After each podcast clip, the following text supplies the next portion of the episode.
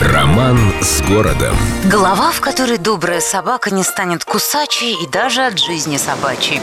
В 1999 году, когда Малая Садовая стала раем для пешеходов, ее немедленно начали украшать всевозможными фигурами и фигурками, которые, если кинуть монетку, немедленно исполняли все желания и приносили удачу. Одной из первых таких счастливых малых скульптур стала собака, выполненная из железа скульптором Сиваковым. Гаврюша, как нежно звался памятник доброй бездомной собаки, немедленно стал любимцем публики.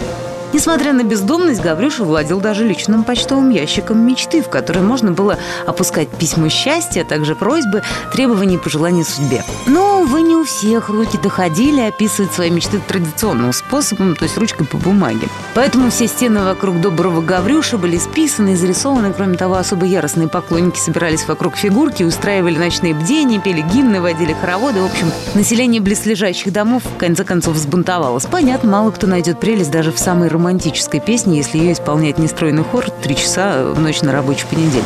В результате досталось исключительно несчастной скульптуре. Гаврюшу тихонечко демонтировали и сослали в сквер на улице Правды, куда-то за забор в область забвения. В общем, даже памятник бездомной собаки остался без дома.